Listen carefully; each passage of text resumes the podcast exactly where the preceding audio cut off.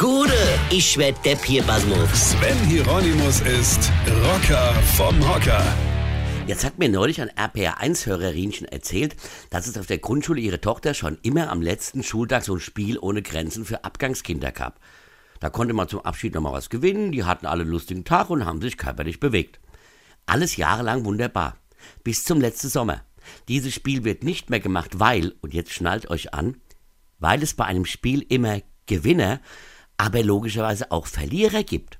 Und dieses Spiel wird nicht mehr angeboten, weil nämlich sonst die Verlierer mit einem schlechten Gefühl von der Grundschule gehen. Wie bitte? Die gehen mit einem schlechten Gefühl von der Grundschule ab, nur weil sie nicht wie ihr Sitznachbar irgendeinem bekloppten Kugelschreiber gewonnen haben. Was?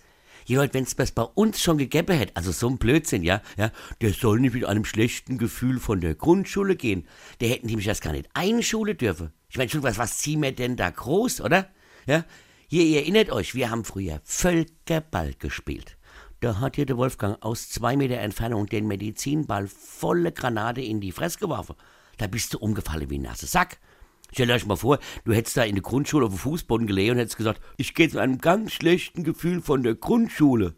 Hey, du hättest den Satz noch nicht zu Ende gesprochen, hättest den Turnern am Basketballkorb gehangen, bis dich der Hausmeister am nächsten Tag beim Rundgang wieder abgehängt hätte.